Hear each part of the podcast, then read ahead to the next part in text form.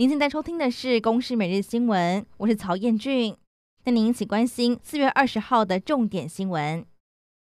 国内新冠肺炎疫情新增两例确诊，都是某航空公司的货机机组员，两人在十四号和另外一名机组员执行勤务前往美国，原公司安排在当地旅馆检疫。十六号回台之后进行三天的居家检疫，出现了身体不适症状，因为出勤需要，十九号采检，在今天确诊，目前已经框列了相关的接触者。由于十五号才刚放宽了机组员的检疫规定，也引发外界质疑是否要再调整。指挥中心说明，之前是居家检疫五天之后可以派飞长程航班，但调整之后三天居家检疫期间完全不可以派飞，所以才检验出来。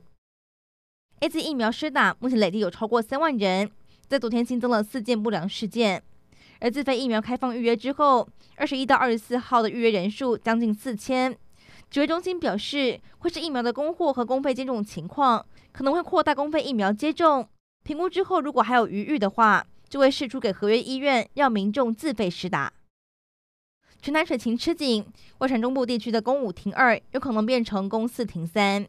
行政院长苏贞昌视察紧急抗旱水源应变计划二点零的乌溪伏流水工程，回应表示，感谢民众节水，经济部也会努力的找水，目前没有公四停三的规划。四月十八号晚间，连续两起地震让很多民众有感。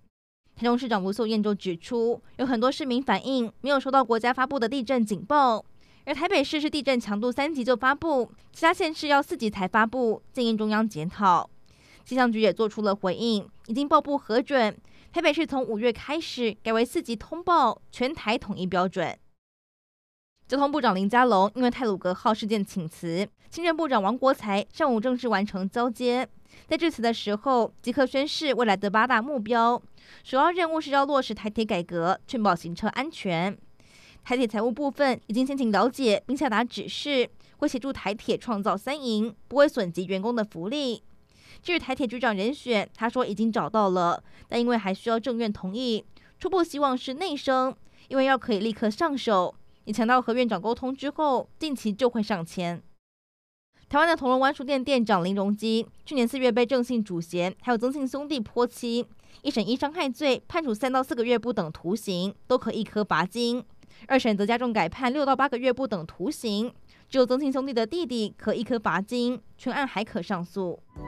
以上内容由公视新闻制作，感谢您的收听。